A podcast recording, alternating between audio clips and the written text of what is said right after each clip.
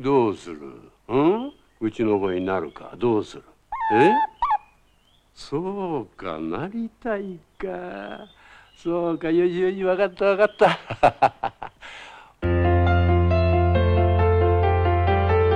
说起动物电影，《一条狗的使命》《导盲犬小 Q》以及《丛林赤子心》等等，都堪称佳作。但是没有任何一部能够像它一样赚人热泪、享誉世界。 本期给大家带来的就是这部让无数人动容的真实故事《忠犬八公》。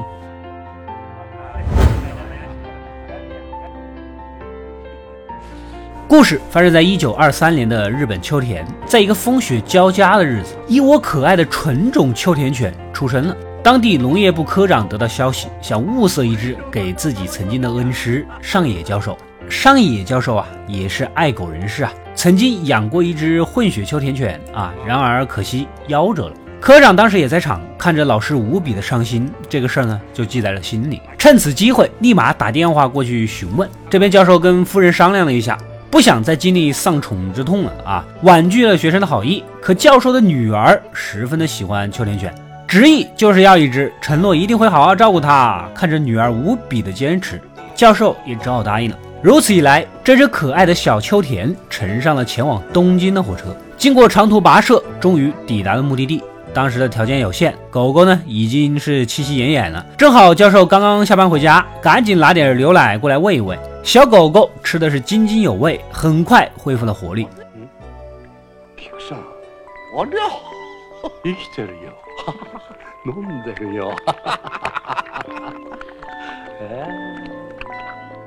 教授当然是非常喜欢啦，看他前腿浑圆结实，跟八字很像，干脆就取名叫八公吧。夜里，女儿幽会回来，教授就说了：“这小狗呢也送到了，咱们说好的，你负责好好的照顾它啊。”没想到女儿面露难色，说是男朋友要跟你说点正事儿。小情侣能有什么事儿啊？搞得神神秘秘的。饭后呢，到书房一聊，这才知道，原来呀，女儿怀孕了。他们打算尽快成婚，所以来征询父母的意见。教授当然非常开明了，反正你们俩你情我愿的感情也好，孩子也是迟早的事儿，没二话，当即答应。等婚礼结束，本想着让女儿把八公带走，好好的抚养，结果他的态度来了个一百八十度的大转弯，只想享受甜蜜的二人世界，没时间照顾这小狗啊！您就想办法处理一下吧。教授只能回去跟夫人商量啊。可夫人之前呢就不太想蓄养，没办法，又跑去学校找同事问了一圈，没有人接手，只好把八公放在家里，再想想别的辙吧。这天清晨正要出差啊，看到家里的佣人在调戏八公，教授出面指责：这人有人权，狗也有狗权，你们别太过分啊！临行前还不忘叮嘱夫人，自己不在的时候要好好的帮我照顾八公。人間に人格があるよ。犬には犬の犬格というものがある。 天格を尊重します。夜里视察完工作，回到旅馆，马上就接到家里的电话了。原来呀， 八公不老实，咬坏了夫人辛辛苦苦种的花。家里人呢都记着教授的话，咱们得尊重狗权嘛。于是打电话过来请示，你看这是怎么办吧？教授觉得呀，这也没什么，他还只是个孩子啊，精力旺盛，捞腾下就好啦。啊！没想到这番话被旅馆的老嫂子听到，还以为是老教授老来得子，好奇地问：“您家孩子多大呀？”差点闹出了误会。いや、子供はね、内なるエネルギーが有り余ってるから、 じっとしておれんのだ。先生の子供さんいくつなのき？三ヶ月。三ヶ月。いやちっちゃな赤ん坊がいいんだな、その年で。工作结束，教授回到家，八公第一时间出来迎接。这夫人建议，趁他还小，早点送走，也许缘分就注定了。教授一见八公啊，就是眉开眼笑，高兴的不得了。既然女儿不养，同事也不收留，那干脆还得我来养吧。之后的时间里，只要是工作之余，就会带着他四处闲逛、遛弯、漫步于集市上，奔走于田野间。就这么一晃，过了好久，八公也成长成了一个健壮的大秋田犬。每天清晨，他都会跟着教授来到车站，恋恋不舍地目送他上班。到了傍晚呢，又准时准点地蹲在站台等候教授一起回家，仿佛家人一般贴身的接送。日子一久，车站的工作人员和周边的小贩呐，都不禁啧啧称奇啊。到了新年，女儿女婿带着刚出生的外孙儿回到家，碰巧教授给八公捉狮子。女儿本想让父亲帮忙带带孩子，想到他之前承诺照顾八公又放鸽子的事情，教授心不在焉的瞟了一眼啊，你有你的孩子，我也有我的孩子嘛，好像我很闲似的，狠狠的报复了一回。接着又让女婿烧了洗澡水，带着八公一起洗澡。お上手ですね。どうかね、金も入らんか。あ結構ですうん。ああ、ハチが風邪をひくといけないから閉めて。 女儿两口子虽然远在外地，也道听途说了八公每天接送教授的事儿。他们实在是弄不明白，普普通通的一只狗怎么会聪明到这个地步呢？这天夜里风雨交加，教授突然想起屋外的八公，翻来覆去的就始终睡不着，于是冒着雨把他带回书房，先是细心的擦干净身体，然后烘干取暖，想着下半夜可能还会降温，干脆抱来毯子和八公啊就在书房里睡下了。夫人醒来看到这一幕，甚至还有些吃醋。这天跟往常一样出门上班，可这八公一反常态的拦在家门口，左右乱窜，发出不安的叫声，似乎是不愿他离开。教授啊，还挺奇怪，平时都挺乖的，怎么突然瞎叫起来了呢？来不及多想，上班点快到了呀，赶紧去到车站。八公望着他离去的身影，发出了低沉的呜咽，目光中尽是眷恋和哀伤。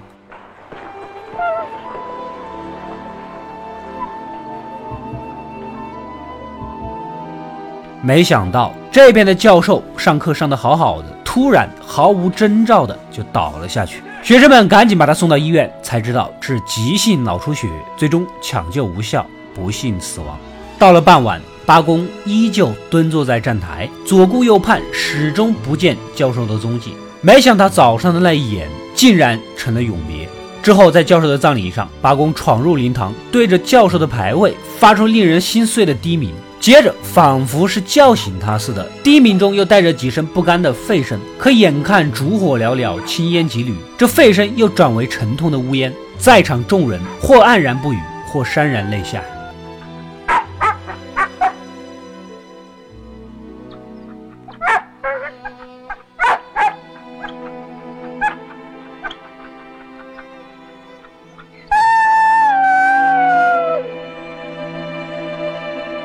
到了出殡的日子，家人怕八公再出来捣乱，用铁链把他锁在家里啊。可不知道怎么的，他挣脱了，越过篱笆，追着灵车一路飞奔，穿过田野和集市，一直追到了车站。望着灵车越来越远，消失在了视野中，这才止步。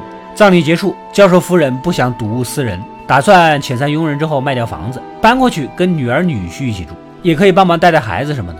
但女儿家还是不想养八公，只好把他送往远在浅草的叔父家。在这里呢，八公的生活发生了翻天覆地的变化。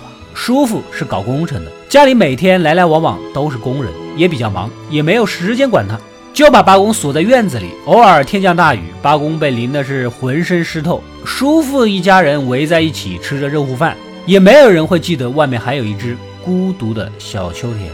这天有买家过来看教授的房子，邻居老大爷呢帮忙介绍。正说着，一个熟悉的身影突然窜了出来，竟然就是八公啊！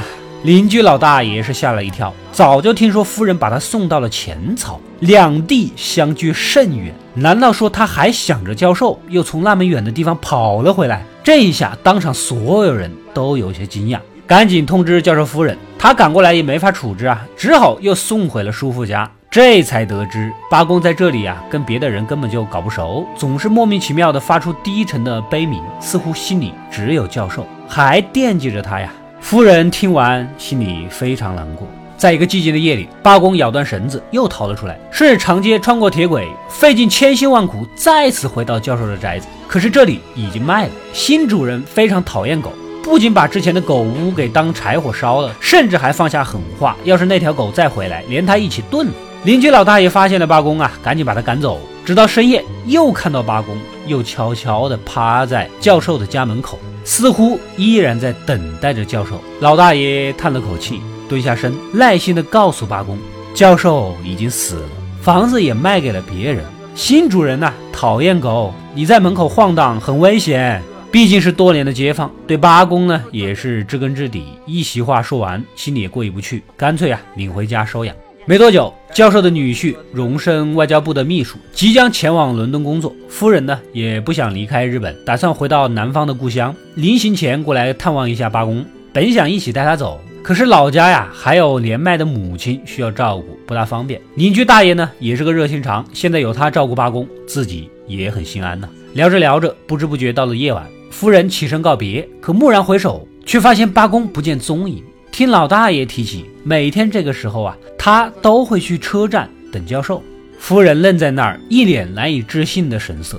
追到车站，眼见人潮涌动，熙熙攘攘，八公纹丝不动地蹲在那儿，目光紧紧地盯着出站口。夫人慢慢地走过去，伤感地说着：“教授不会再回来啦。”不舍得把八公抱在怀里，叮嘱他听大爷的话。过了好久，这才依依惜别。好景不长，一天夜里，邻居老大爷突发心梗，不幸离世。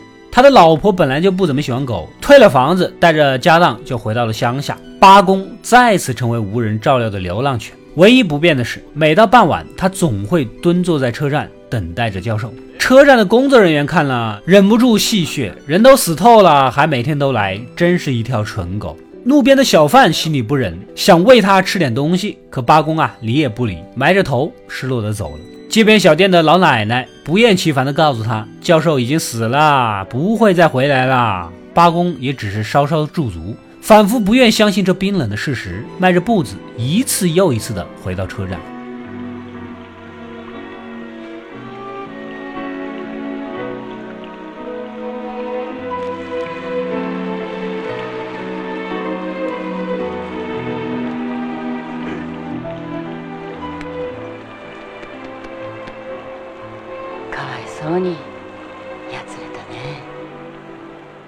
就这样，日复一日，不管风吹雪打，日晒雨淋，八公等了整整一年。工作人员的戏谑化作了同情。不知不觉过了这么久，你还要等下去吗？もう一年になりますな。帰らぬ人もね。车站的傍晚一如往昔，斜阳晚照，行人来来往往，神色匆匆，谁也不曾留意这只消瘦的秋田犬。 路边的小贩远远地望着，由起初的不忍变成了不解：为什么要等一个永远也回不来的人呢？没过多久，八公的事迹传了出去。一个记者听说这个事儿呢，特意赶到车站，将这个故事刊登到了报纸的头条上。远在另一边的教授夫人看到新闻是惊讶不已啊！原本以为八公就算怀念，过不了三五个月也会渐渐的淡忘，没想到这一等就是一年，而且似乎还要继续等下去。他又赶了过来，决定将八公带回故乡。可是八公啊，似乎是害怕他再次把自己送人，故意躲了起来。教授夫人找了三天三夜，终于也想明白了，也许八公就想留在车站继续等教授，既伤感又难过，只好委托街边的小贩，如果看到了八公，替我好好的照顾他。而此时的八公正躲在暗处，目送着夫人离开。时间一晃，来到了一九三四年。距教授离世已经过了整整八年，夫人在故乡也收留了几只秋田犬，望着它们就会想起远在东京的八公，他是不是还在那儿等教授呢？不知不觉迈入深秋，日本国内的军国主义气氛日益浓烈，大街上都是全副武装的士兵，车站前已经很久没有看到八公的身影了。这天，小贩正在做生意，下意识地瞟了一眼出站口，惊讶地站了起来，八公又来了，他已经垂垂老矣。骨瘦如柴，仿佛每走出一步都要耗尽全身的力气。小贩追了上去，颤抖的声音喊出了一声“八公”。等回过神时，已是热泪盈眶。阿七。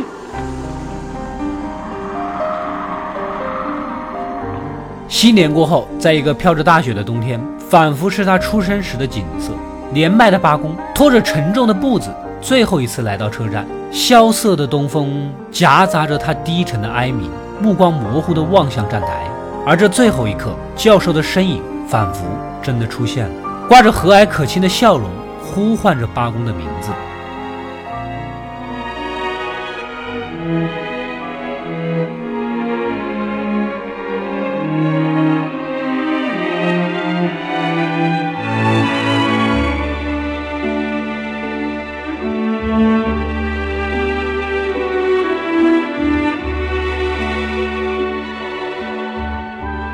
也许这一幕幻想是八公生命中最后一刻里最大的安慰。一九三五年三月八号，在寒风刺骨的清晨，车站前行人寂寥，而一旁的雪堆里掩埋着八公冰冷的身体。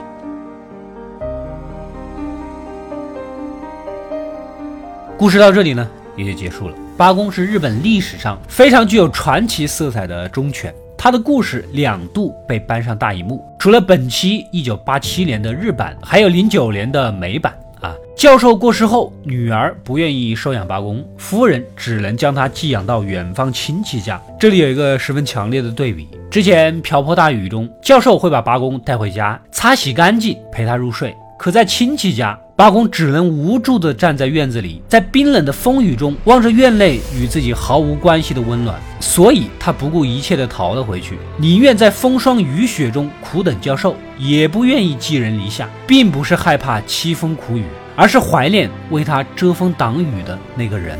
春去秋来，岁月更迭，在漫长的等待中，八公流落街头，处处遭人冷眼。这与真实的历史比较接近。当年，他作为一只流浪犬，游荡在涩谷车站，也是屡次遭人打骂。直到一九三二年，关于八公的故事登上报纸，他的境遇才稍稍有些好转。而美版的电影在这一部分做了一定程度的改编。教授过世后，他仍能获得教授女儿的关怀以及街坊邻里的帮助。两版电影，一个胜在真实，一个更有温暖。但只要是八公的故事，总会让你泪如雨下。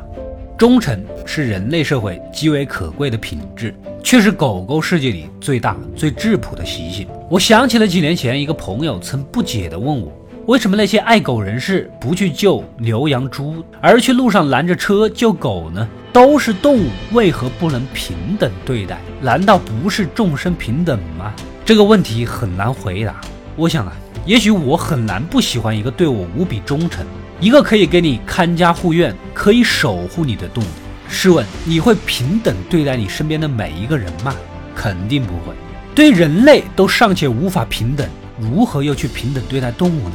我们喜欢的是那些也喜欢我们的，我们希望照顾的是那些也可以照顾我们的，我们善意对待的也是那些能善意对待我们的动物。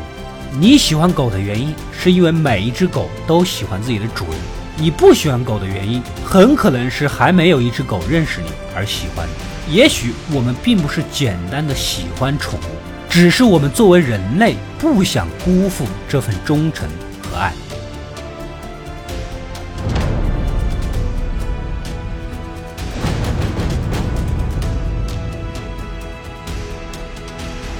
我是阿斗，一个让你沉迷于故事的讲述者，浓缩电影精华，又不失它本来的魅力。扫描二维码，添加我的微信号，除了能第一时间收到推送，更有独家解读的视频等待你的发掘。扫描它，然后带走。